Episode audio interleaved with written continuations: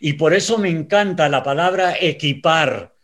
Hay que equiparlos a todos en la iglesia. Es la tarea del pastor, es la tarea de los líderes de equiparse y de equipar a otros, multiplicarse. Sin el equipamiento correcto, no hay crecimiento. Equipados es el podcast que existe para ayudar a cumplir con efectividad su tarea a aquellos que han sido llamados por el Maestro a equipar la iglesia. Ahora con ustedes, los anfitriones de Equipados, Ariel Irizarri y Ramón Osorio.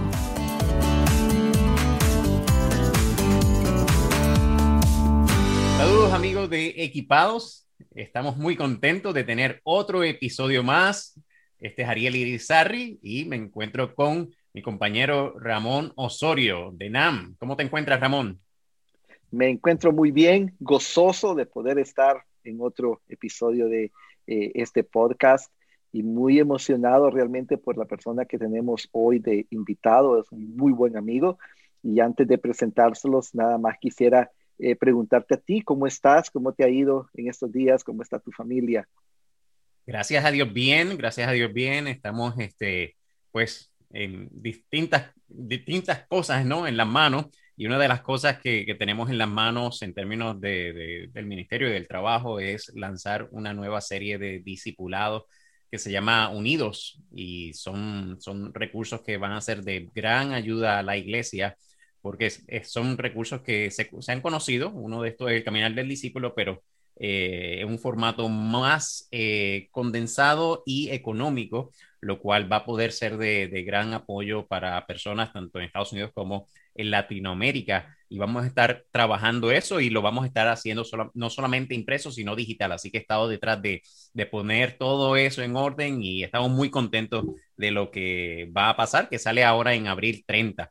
Así que bastante, bastante bien y contentos con ese, con ese gran proyecto que, ¿verdad? que se avecina. ¿Cómo estás tú allí en, tu, en tus labores? Pues estamos bastante bien, gracias a Dios, eh, queriendo implementar eh, o, queriendo hacer que más iglesias implementen lo que llamamos el pipeline multiplicador, que no es nada más sino una línea de formación de, de líderes misionales y de, de potenciales plantadores mm. para nuevas iglesias, gozosos porque eh, al mismo tiempo eh, estamos viendo nuevos plantadores, eh, gente que Dios está llamando de diferentes partes, pero lo más importante es gente que Dios está levantando en nuestras iglesias locales para ir a, iniciar nuevas obras. Y, y, esa es la gran necesidad, así que estamos muy contentos con mucho trabajo pero lo bueno es que siempre nos motiva la realidad que el trabajo en el Señor no es en vano, como dice Primera de Corintios 15. Así es, así es. Y, estamos grabando hoy, hoy día 13, no, perdón, 14 de, de, abril y, y, bueno, el 2021 y el 2020 fue un año de, de grandes cambios, grandes desafíos.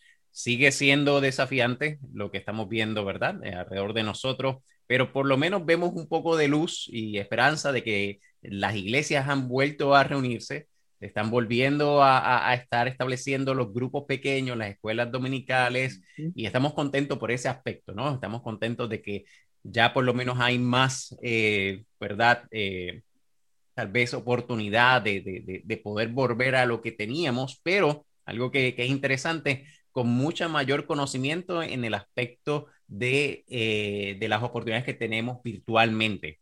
Y es fascinante ver cómo la iglesia sigue moviéndose en esa línea, aprovechando la oportunidad que se nos ha dado, sea, sea obligatoriamente por la situación, pero yo creo que ha, ha servido de, de, gran apoyo, donde vemos gente siguiendo, teniendo grupos pequeños virtuales y hoy día entonces aquellos que han preferido volver a, a lo de antes y que nada se compara con eso, estar allí con ese cálido, eh, ¿verdad? Compañerismo entonces estar en esos grupos presenciales. Y qué alegría que, hay plantadores de iglesia que no importa que haya pasado, su llamado eh, es un llamado eh, fuerte, firme, y es muy parecido al llamado que tuvo nuestro invitado hace un tiempo atrás. No sé hace cuánto, pero hace un tiempo atrás. Y no vamos a preguntarle de cuánto fue, hace cuánto fue ese llamado. Pero qué tal si, si introduces o presentas a, a nuestro invitado de hoy. Para mí es un honor, es un verdadero honor, un gozo presentarles a, todos a una de las personas que primero conocí cuando llegué a, a, NAM. Yo venía de Louisville, Kentucky, de ser plantador de iglesias. No conocía a nadie, nadie me conocía a mí. Y desde ese tiempo hasta la fecha, eh, lo único que he recibido de, este hermano es sabiduría, dirección, cariño, comprensión.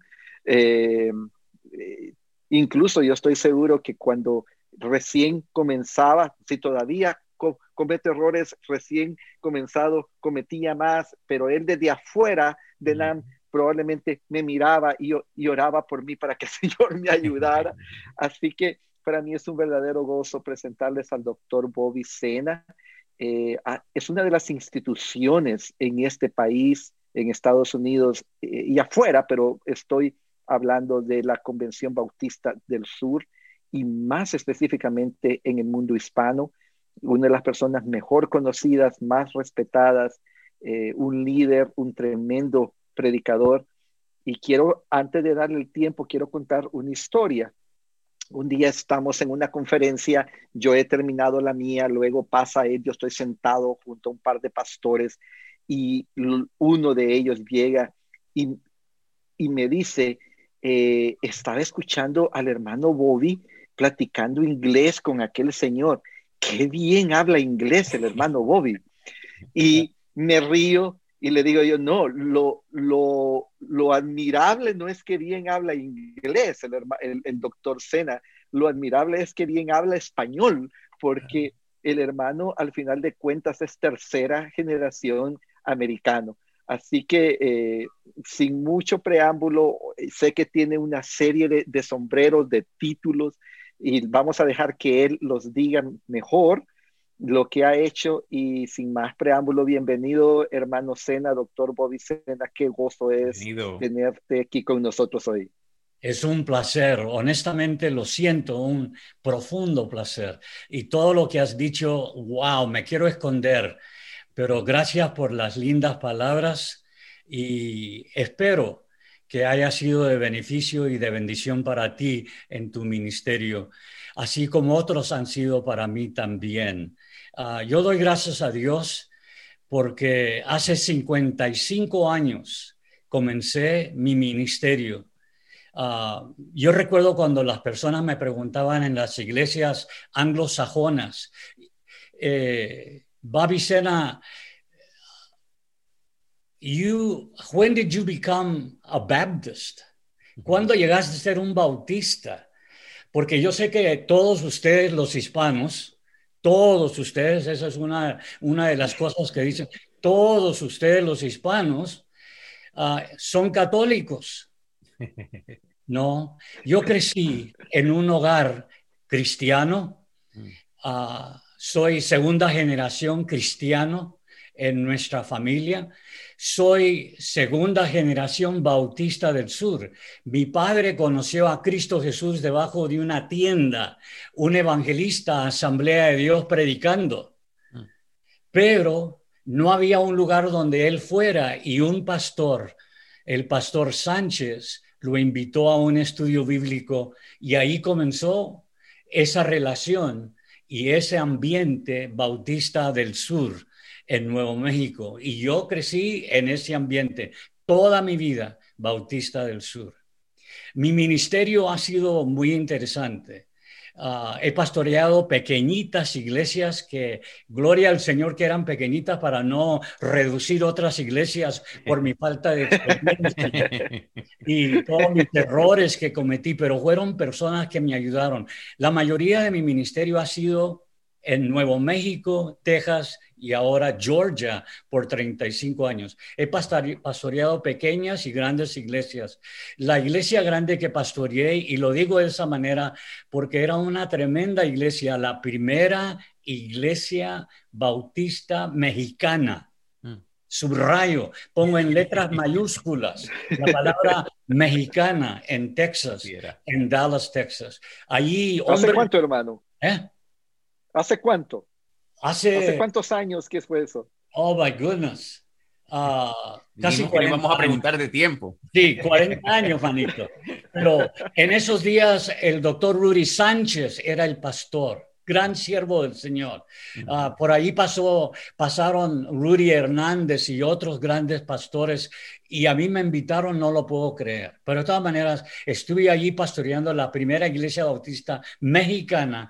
Esa fue un gran honor porque estaba llena de estudiantes que venían de distintas partes de Texas para estudiar allí en Dallas y llegaron a ser miembros de nuestra iglesia. Y luego pastoreé la primera iglesia bautista cubana en Atlanta, Georgia, por seis años antes de entrar a NAM, donde he pasado la mayoría de mi ministerio en NAM y ahora sirviendo en Midwestern como el, director de estudios en español. Excelente, excelente. Ha sido todo un trayecto pero nos interesa saber un poquito en más en detalles de ese comienzo. Hoy vamos a hablar acerca del legado, de, porque hemos visto que usted, un hombre eh, con todas esas cualidades que se han mencionado ya, pero un hombre que realmente está apasionado a que la próxima generación continúe ese, ese, ese esa, esa, pasión como usted la ha tenido eh, por Cristo, por el Evangelio y también por la iglesia. Así que nos gustaría saber un poquito de esos comienzos, cómo fue que eh, tal vez usted aceptó ese llamado de servir al Señor en el ministerio. Era una noche lindísima, un domingo por la noche en Roswell, Nuevo México. Y Miguel Mojica, tejano, gran siervo del Señor, no era una persona modelo en términos de predicador, pero tenía un corazón gigante. Y él llegó a la iglesia Calvario, él trabajaba por la convención de Nuevo México a nivel estatal y él representaba las etnias, en particularmente al pueblo hispano. Y él vino a promover misiones y él se paró a predicar allí en ese púlpito en la iglesia del Calvario. Yo estaba en el balcón de la, del templo y he predicado varias veces ahí y siempre les tengo que contar a ellos la historia porque son personas diferentes que van a la iglesia ahora. Y cuando él dijo al final del sermón, ¿hay alguna persona que se interesa quisiera, siente el llamado al ministerio. Yo estaba en el balcón. Yo era miembro de la primera iglesia bautista al cruzar la ciudad en el barrio hispano. Y yo bajé de ese balcón, no sé cómo ni qué.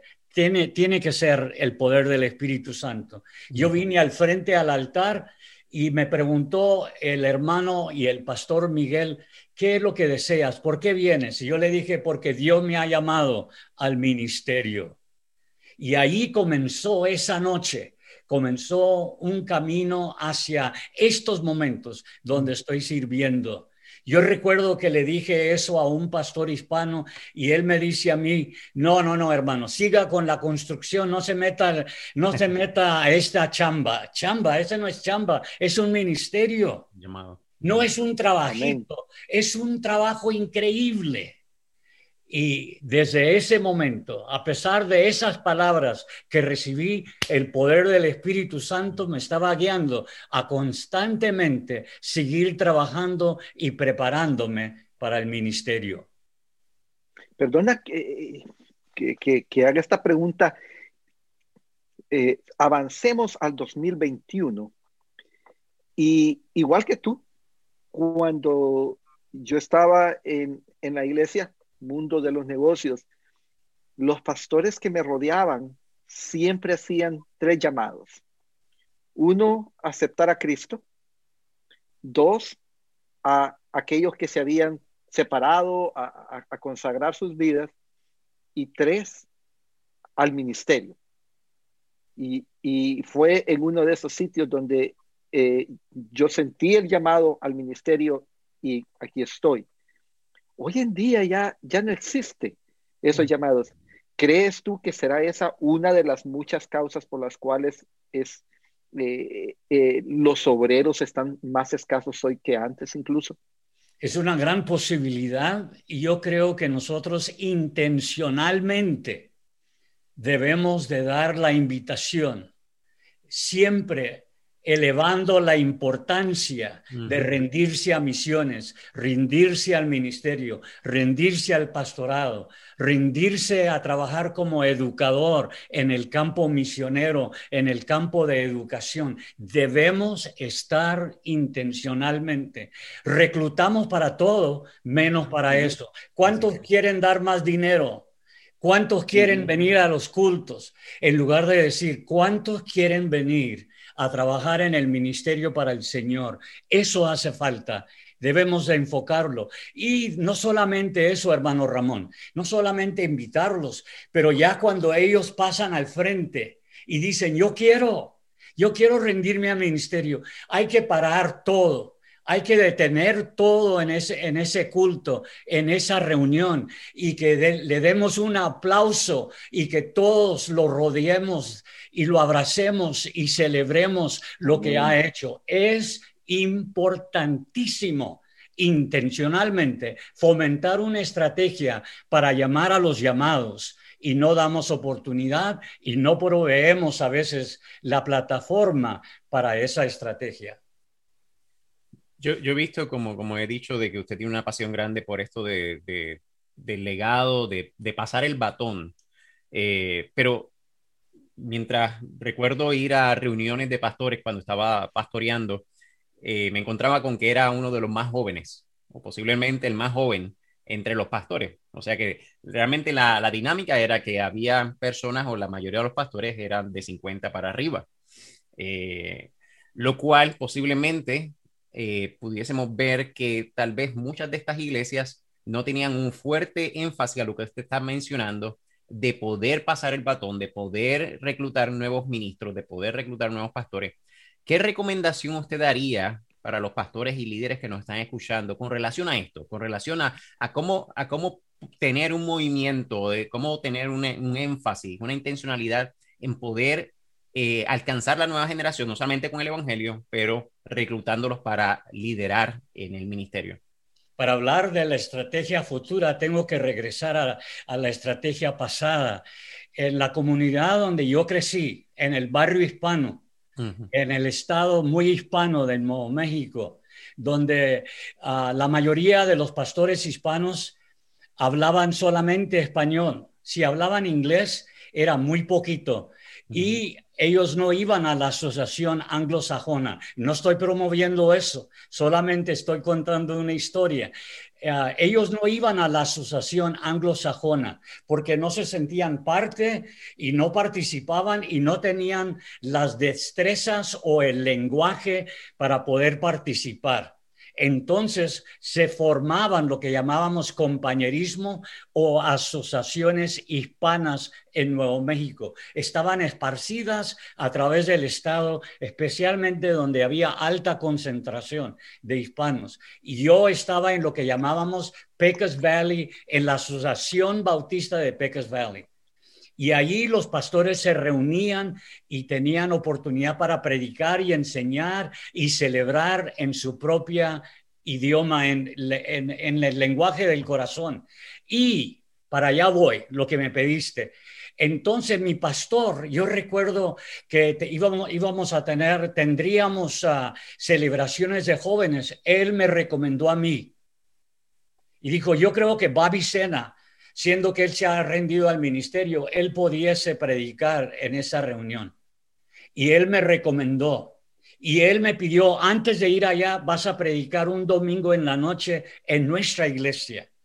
Yo quiero que todo el mundo esté orando por ti porque tú estás llamado al, ministerio y tú predica lo que Dios te dé. Y Él me ayudaba a mí cómo fomentar mis sermones, cómo desarrollarlos. Él me preparaba y Él me decía, Babi, adelante. Voy a confesar algo públicamente. En esos días yo a las escondidas fumaba, me encantaba fumar. Yo me recuerdo un día que le dije, qué lindo la cosita que trae en su corbata. ¿Cómo se le llama eso? Un aparatito que detenía la corbata.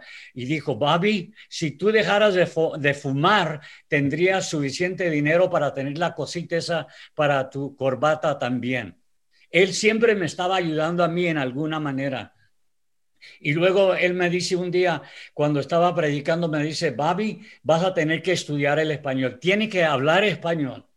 Yo hablaba español, pero cuando fuimos a la escuela, los maestros nos dijeron, aquí no se habla español, es puro inglés. Mm. Y mis padres me dijeron a mí, ya no hablaremos español, ahora tienes que hablar inglés, porque un día pronto vas a aprender el español. Yo no aconsejo que, que nadie más haga eso, mm. pero eso lo hicieron nuestros padres para poder que nosotros tuviéramos oportunidad de estar en la escuela.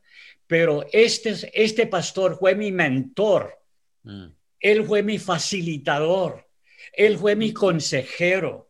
Él me empujó a que yo creciera espiritualmente, mentalmente, bíblicamente. Él me dio la oportunidad, la plataforma para predicar. Él me recomendó a otros. Y eso es lo que los pastores hacían. Ellos se alineaban con un joven pastor como Bobby Sena, Daniel Mendoza. Ese era el nombre de ese gran pastor un hombre que estudiaba a las cinco y media de la mañana, pasaba por máquina, así todos sus sermones. Él era un predicador súper. Mm. Y él me ayudó muchísimo a mí. Él nunca me dejó, él nunca me, me dejó solo. Él me ayudó, él me animó. Yo creo que intencionalmente tenemos que desarrollar una estrategia, escoger pastores jóvenes o mm. hermanos llamados y mentorearlos, ayudarles, pero hay que llamar a los no todavía en el ministerio para que ellos también sirvan al Señor. Eh, hablando de eso, veo en ti una, la combinación que es ideal. Creemos que la, que la iglesia es la responsable de hacer discípulos, líderes y pastores. Pero luego estos que han sido llamados también necesitan una preparación más adelantada para poder servir mejor. Obviamente, esa preparación va a depender de muchos factores de la realidad de cada uno. Tenemos oyentes que probablemente no necesariamente puedan ir a un seminario y sacar un PhD. Tenemos otros que sí. El secreto es que el pastor entienda, número uno, que tiene que formar a otros, estos nuevos pastores se dejen formar, lo cual es importante también, y luego que cada quien busque crecer eh, en su formación ministerial al máximo posible dentro de las circunstancias de su vida. Y en este caso, tú eh, tienes por lo menos un PhD, no sé si tienes más, pero sí sé que tienes un, PhD, y eres el director, eh, el, el, el líder del ministerio hispano de Midwestern Seminary, Baptist Theological Seminary. Eh, cuéntanos de eso, cuéntanos de la importancia que tiene buscar siempre crecer intelectualmente eh, eh, en el ministerio. Tenemos seis seminarios dentro de la convención que son significantes y muy importantes. Doy gracias a Dios, a la Convención Bautista del Sur y al plan cooperativo, porque realmente eso ayuda muchísimo a facilitar esos seminarios. No voy a entrar a mencionarlos todos, pero Midwestern, donde estoy trabajando, te voy a contar la verdad que yo recuerdo que cuando fui al seminario para sacar mi maestría en Southwestern, Ah, yo fui con la intención de ser un ministro de educación. Fui con esa intención. Yo quería ser un ministro de educación. ¿Por qué? Porque yo sabía que podía predicar, que los pastores predicaban unos sermones y la gente pasaba al frente. Y luego, después de que pasaban al frente, so what? ¿Y qué? ¿Y qué ahora? ¿Qué hacemos con ellos? Muchos eran tremendos para lanzar la red y traer personas a Cristo y que fueran salvas y se unieran con la iglesia, pero después hay mucho, mucha, mucha, una gran parte de la pastoral que no sabía qué hacer con ellos, porque en primer lugar muchos de ellos no tenían mucha educación. Y cuando fui a, Southwestern a sacar mi maestría en educación, esa era mi intención. No solamente poder predicar, mover a las, las masas, recibir a los salvos, pero educarlos y prepararlos. Y también es lo que hacemos en Midwestern. Es una de mis convicciones que cada pastor, que cada líder tenga toda la educación posible. Yo sé que algunos, es verdad, hermano Ramón, no pueden salir de su local y estar en un seminario, pero ya no tenemos que hacer eso. Ahora podemos ir por Zoom y estar con ellos en su casa, en su oficina, preparándolos para que ellos aprendan más. En, en, en Midwestern tenemos ah, lo que llamamos certificación, dos años de estudio a un nivel básico, pero eso prepara a esos estudiantes. Ahora, no hemos llegado a tener una licenciatura todavía, pero estamos moviéndonos para tener eso, porque hay un gran número de pastores a través de Estados Unidos y el mundo hispano que ni aún tienen su licenciatura. Algunos no han ni aún terminado su high school, escuela secundaria, pero necesitan entrenamiento. Estamos tratando de tener el, carril completo, certificación, licenciatura y tenemos maestría. Tenemos maestría para ayudar a esos estudiantes, a esos pastores, a esos misioneros. Y me quedo asombrado cómo a través del mundo todo mundo anda buscando su maestría, pero hay personas que dicen, ahora ya terminé mi maestría, ¿qué voy a hacer? Hay un doctorado en español con un enfoque en liderazgo en Midwestern para usted. En este momento tenemos 200 ah, estudiantes en el doctorado en Midwestern.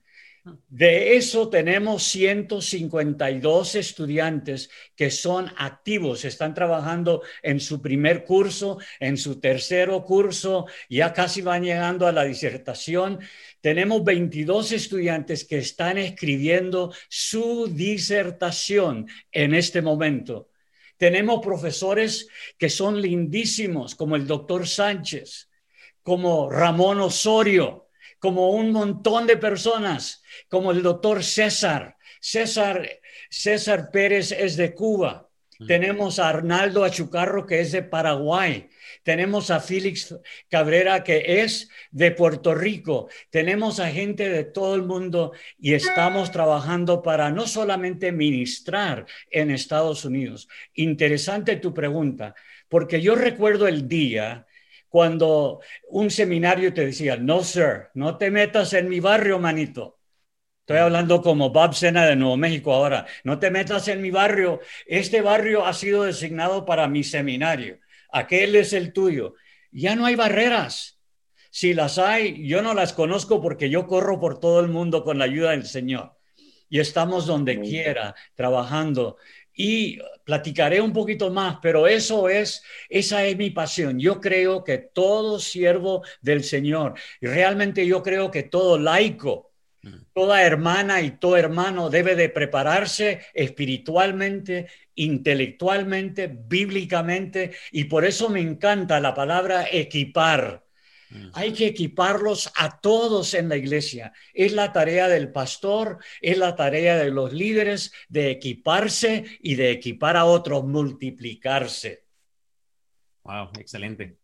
Yo creo que eh, están ustedes realmente cubriendo una gran necesidad. Eh, hace unos años hicimos una investigación y pudimos encontrar que el 80% de los pastores a nivel internacional no tenían ningún tipo de preparación no tenían ningún tipo de instituto o seminario, lo cual sabemos que eso pudiese tener una, connotación donde la iglesia va a ser afectada. La iglesia tal vez va a recibir tal vez doctrina falsa, va a haber ciertos tipos de vientos de doctrina tal vez que no van a poder contrarrestarla porque no tienen la preparación. Así que yo creo que están haciendo una obra fantástica y le queremos felicitar de verdad porque el llegar a 200 estudiantes en doctorado hispanos realmente es, un éxito, de verdad que es un verdadero éxito, así que le, le quiero felicitar.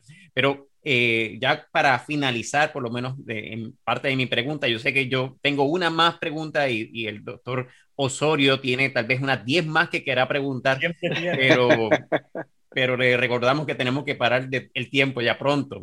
Así que, pero no, mi, mi última pregunta es, cómo tal vez un nuevo, un joven que está eh, tal vez a terminando su, su, colegio, ¿no? Su high school o terminando su bachillerato, eh, ¿qué usted le recomienda en términos de, de darle la, la, la, la relevancia al prepararse hacia el ministerio? ¿Cómo, ¿Cómo usted tal vez lo pudiese guiar? ¿No? Tal vez un pastor hoy día tiene a varios jóvenes que tal vez ve interesados al ministerio. ¿Qué, qué pasos usted le daría a esa persona que le pueden servir a este pastor que está escuchando? Yo, yo voy a asumir que los pastores son pastores que aman al Señor, son pastores que ven, que ven en la palabra del Señor la importancia de la mentoría. Yo, estoy, yo voy a asumir que esos pastores han pasado tiempo con, esos estudiantes, con esos jóvenes en, sus su iglesia, conocen sus fuertes y su debilidad de esas personas, que esos, esos muchachos, esos jóvenes con quien él ha trabajado, eh, tienen un deseo de seguir estudiando. Yo voy a asumir eso y voy a asumir que este pastor ya está estudiando en uno de los seminarios o ya terminó su maestría. Y yo voy a asumir que él dice, lo que yo estoy recibiendo ellos también deben de recibir. Yo voy a recomendar que ellos comiencen a, estudiar y hablar con líderes hispanos en los seis seminarios que tenemos para preguntar acerca del tipo de enseñanza que tienen, los degrees que ellos ministran y para dónde ellos quieren. Si quieren ir y estudiar en inglés o estudiar en español. Si quieren estudiar en español, bienvenidos a Midwestern porque tenemos para ti lo que necesitas en la maestría. Tenemos varias clases o degrees en, en maestría y el doctorado también en español. Pero si alguien quiere venir a estudiar en inglés, tenemos eso para ellos también. Somos una cultura completamente diferente. Nuestros estudiantes, algunos son muy hispanos, otros son no menos hispanos, pero hablan más inglés. Hay que trabajar con ellos y saber qué sería lo mejor para ellos. Tony Miranda de Texas, el presidente de la convención, él vino a Midwestern, pero él estudió su doctorado y su PhD en inglés. Y quiero decir ahora que ya nos dieron la aprobación en Midwestern para tener el PhD en español. Gloria a Dios. Y vamos a, ya vamos a lanzar el PhD. No voy a, no voy a, no voy a dar más información porque todavía hay cositas que tenemos que arreglar, pero tendremos el PhD en unos cuantos meses lanzando en Midwestern para aquellos que quieran estudiar. No sé si contesté su pregunta, pero la idea es estos pastores deben de conocer a sus estudiantes, a sus, a, sus, miembros de la iglesia jóvenes, de tal manera que les puedan ayudar y indicarlos y llevarlos al seminario que mejor ministre a sus necesidades. Gracias. Yo solo tengo, sí, como decía el hermano Ariel, yo tengo muchas preguntas que después te, las haré a nivel personal porque la gran ventaja es que somos amigos y, y, y podemos hablar mucho, pero algo que quisiera que me ayudaras a, decirle a nuestros oyentes, eh, ¿cómo responder a, aquellas personas que dicen, no, yo no necesito estudiar tanto, realmente el Espíritu Santo es quien me guía, yo lo único que necesito es leer la Biblia. Eh, de hecho, ah, he escuchado gente que dice y que cita el texto de que la letra mata, pero el Espíritu vivifica en referencia a los estudios teológicos y bíblicos que se pueden eh, realizar. ¿Cómo se le responde o, cómo le respondes tú a aquellos hermanos que están pensando de esta manera en este momento? Yo sé que mi padre, cuando yo terminé la universidad en Wayland Baptist University, ah, y yo anuncié que me iba a, a, Southwestern para estudiar mi maestría, él me dice, Bobby, te van a arruinar te van a arruinar, mijo, tú sabes cómo predicar. Yo te he escuchado, eres un buen predicador. No vayas al seminario porque te va a arruinar.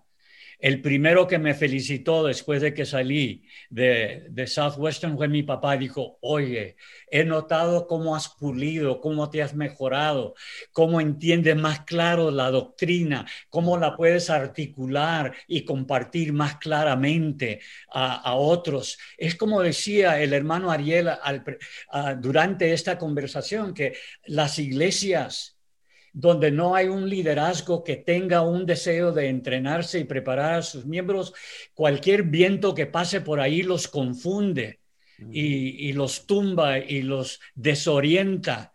Yo creo que es importante que ellos sepan que Jesús, Él estuvo enseñando a sus discípulos él vio la importancia de mentorearlos, de disipularlos, de enseñarlos. Si Jesús vio esa importancia, ¿quién soy yo que no vea esa importancia? Yo le voy a decir a usted, mi hermano, que yo personalmente, aunque me falta muchísimo, yo soy una mejor persona intelectualmente, bíblicamente en mi presentación por los estudios que he recibido. Yo veo a los hermanos que vienen a los seminarios y a los cursos que damos y vienen preparados con mucha pasión y con mucho deseo, pero los veo cómo se van puliendo y cómo pueden articular y cómo pueden indagar y cómo pueden escribir y cómo pueden predicar. Al final de los de los tres años son unas personas pensadoras distintas. No pierden el espíritu, el poder del Espíritu Santo y la sabiduría del Espíritu Santo. Y los estudios que ellos tienen no contrarrestan, se unen y les fortalece y son mejores después que lo que eran antes, por la gloria de Dios, para la gloria de Dios y para el crecimiento de la iglesia. Wow. Muchas gracias, mi hermano. Eh, siempre es una bendición platicar contigo, una bendición escucharte, una bendición eh, trabajar juntos en el ministerio, hermano. Gracias, gracias por este tiempo. Y un honor para mí. Igualmente, de verdad que Bob, usted realmente ha significado mucho en el ministerio para mí, así que le agradezco de verdad desde lo más profundo de mi corazón por su, Bendiciones. su ejemplo. Yo creo que algo que más no, usted lo distingue es su ejemplo. ese es el tipo de, administración que usted ni, ni, tiene que tal vez saberlo, porque usted lo, lo, hace solamente con su estilo de vida. Así que muchas gracias, por eso y yo sé que nos estará escuchando mucha gente que tal vez opinan lo mismo. Gracias, mi hermano. Bendiciones. Bueno. Gracias. Bueno, Ramón, ha sido fantástico tener al, al doctor Sena. Yo creo que, que fue eh, una conversación muy amena, pero también yo creo que muy confrontadora para, para el, el ministro y todos aquellos que estamos en el ministerio de poder darle importancia definitivamente a lo de los estudios. Eh, yo creo que, que, vale la pena volver a pensar eh, con relación a eso, cuánto tiempo estoy dedicando para la capacitación y prepararme, pero también con relación a esto de, de, poder uh, llevar a otra, a otra generación a que siga, siga con este aspecto de eh, la iglesia, el evangelismo, la predicación y, y, todos los componentes que son necesarios para una iglesia fuerte y firme. Así es, ¿no? Eh, definitivamente. Y, y como tú sabes, yo siempre dejo una tarea. La tarea de esta semana o de este tiempo va a ser eh, un poquito diferente. Yo quisiera invitar a cada una de las personas que han, escuchado este podcast a que reflexionen en primer lugar sobre cómo se han preparado hasta la fecha y cómo están utilizando las oportunidades de preparación que tienen. Porque de repente hay alguien de que viene y dice, no, yo, no puedo ir a un seminario, no tengo el dinero, no tengo la capacidad, no tengo el tiempo, etcétera, etcétera. Pero eso no, no, no, no nos exime de usar los medios de capacitación que siempre el Señor pone a nuestro alrededor. Eh, una participación más profunda en la escuela dominical, eh, involucrarse más en los grupos de crecimiento de la iglesia, eh, participar en Lifeway Equipa con una serie de cursos gratuitos que están ahí al, al, al clic de una computadora o de un celular. eh, estudios bíblicos, incluso voy a mencionar algo, eh, hay una radio que se llama BBN, tiene un instituto bíblico gratuito. Hay otro, el doctor Luis Palau, el Instituto Luis Palau, está ahí gratuito. Y son buenas doctrinas, son buenas opciones. Yo creo que la gran mayoría de la gente no se prepara hasta, hasta cierto punto porque no quiere. Así es.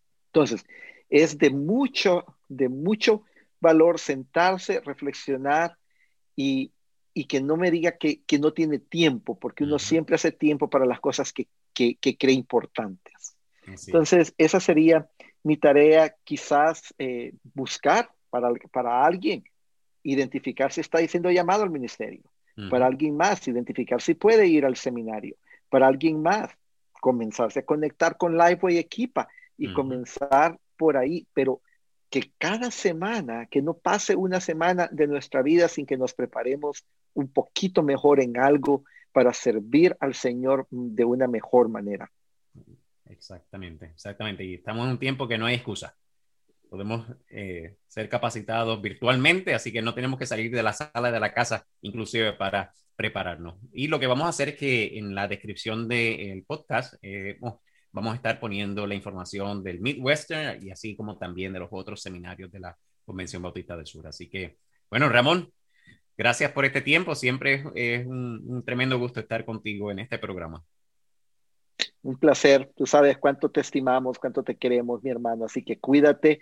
Y, para los que nos oyen, estamos grabando este podcast a la distancia. Así que eh, ruego que pronto el Señor nos permita poder grabar juntos nuevamente como lo hacíamos antes. Un abrazo, mi hermano, saludos a tu familia y un abrazo a todos aquellos de que nos escuchan. Abrazo virtual, que Dios les bendiga. Dios les bendiga. Equipados, un podcast auspiciado por la casa editorial Lifeway y por la Junta de Misiones Norteamericana, NAMB. Para más episodios, vaya a equipadospodcast.com.